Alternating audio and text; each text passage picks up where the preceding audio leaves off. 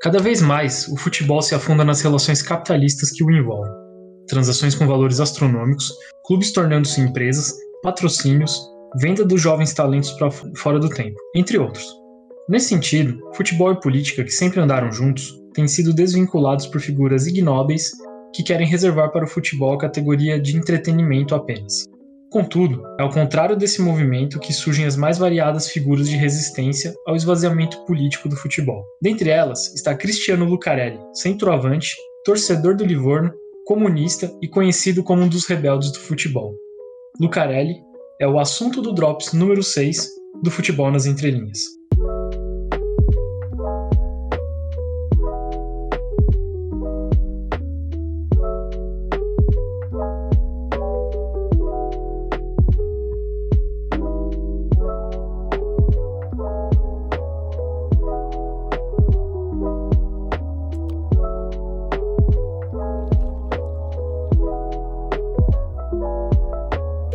Sejam mais uma vez todos bem-vindos a mais um Drops do Futebol nas Entrelinhas. Eu sou Lucas Estela e hoje retorno para conversar com vocês a respeito da história do Lucarelli. Antes de iniciarmos, quero lembrá-los de nos seguirem em nossas redes sociais, no Twitter, arroba F nas entrelinhas, em nosso Instagram, arroba Futebol nas Entrelinhas, e no nosso canal do YouTube, onde estamos repostando os episódios em formato de vídeo. Pois bem, adentrando no Drops de hoje, precisamos inicialmente entender o contexto de criação do Livorno e sua relação com a cidade. Em 1921, um grupo liderado por Antônio Gramsci fundou na cidade de Livorno o PCI, o Partido Comunista Italiano, principalmente por se localizar em Toscana, uma região portuária. Seus idealizadores tinham o objetivo de se aproximarem politicamente do grupo de proletários da região e entrarem em embate com os camisas negras liderados por Benito Mussolini. É nesse contexto que nasce a Associazione Esportiva Livorno Calcio, através de uma junção entre duas equipes locais, o SPES e o Virtor Juventuski. Essas duas equipes que rivalizavam pela hegemonia da região.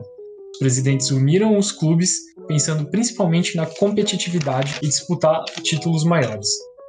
Após a inauguração do clube, na temporada entre 1919 e 1920, conseguiu chegar à final da primeira divisão do Cálcio, infelizmente perdendo a final para a Inter de Milão por 3 a 2 e essa foi uma das finais mais relevantes do clube. Dois anos após essa derrota, Mussolini ascendia ao poder na Itália, tendo como destaque a famosa Marcha sobre Roma. A partir disso, sedes de partido de esquerda na cidade de Livorno foram fechadas e desenvolveu-se perseguição política aos opositores do regime fascista. Nesse sentido, o crescimento do clube foi impedido pela repressão política e pelo favorecimento de clubes que foram utilizados como propaganda do regime fascista. Mussolini utilizou do futebol como propaganda do seu regime. As formas de resistência ao regime fascista existiram, e é nesse contexto que nasceu a música Bella Ciao, invocada pelos Partizani, grupos organizados que lutavam contra o regime fascista, e a curiosidade é que essa música ecoa até os dias de hoje no estádio Armando Pitti, estádio do Livorno, onde sua torcida assiste os seus jogos. É a partir desse pequeno contexto que adentramos na carreira de Cristiano Lucarelli, Passados anos do regime fascista, o futebol italiano tornou-se extremamente midiático e lucrativo. E a figura de Silvio Berlusconi se tornou central para analisarmos a influência do dinheiro no cálcio. Contendo comprado o Milan em 1980, Berlusconi também é responsável por polêmicas fora do campo, principalmente pela questão de compra de jogos.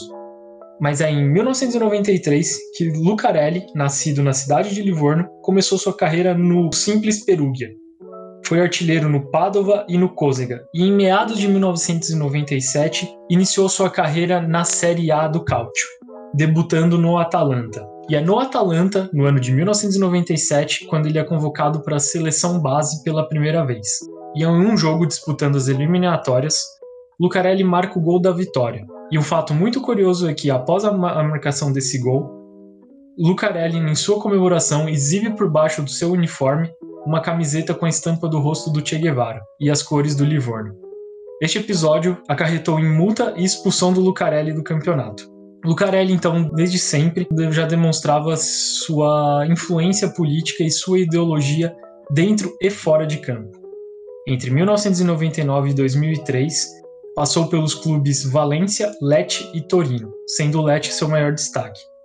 Na época de 1999, fundou a BAL, conhecida como a Brigada Autônoma Livornesa, torcida ultra de esquerda do Livorno. No ano de sua inauguração, 99, que Lucarelli passa a utilizar a camiseta de número 99 em seu uniforme.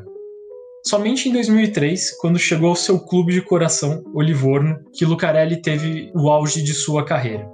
Ao todo, foram 92 gols em 146 jogos.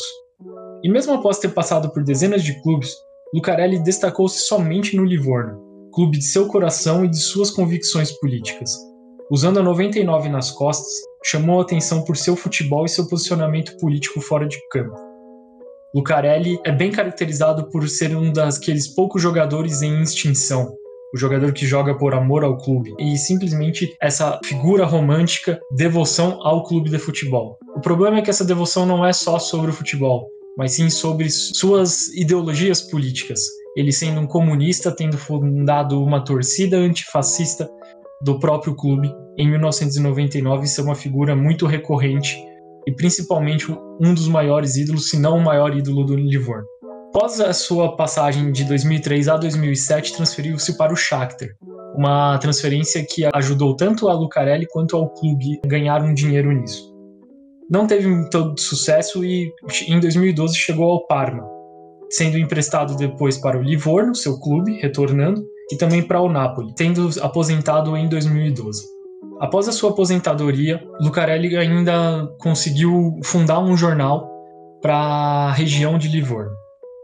E é nesse sentido que a gente quer dizer que o historiador Peter Burke, historiador britânico, escreveu que a função do historiador é lembrar a sociedade daquilo que ela quer esquecer e o Futebol nas Entrelinhas, composto por historiadores e cientistas sociais, quer lembrá-los de Cristiano Lucarelli, o rebelde do futebol, militante político e o tipo de jogador em falta hoje. Esse foi o Drops número 6 do Futebol nas Entrelinhas. Obrigado e um abraço a todos.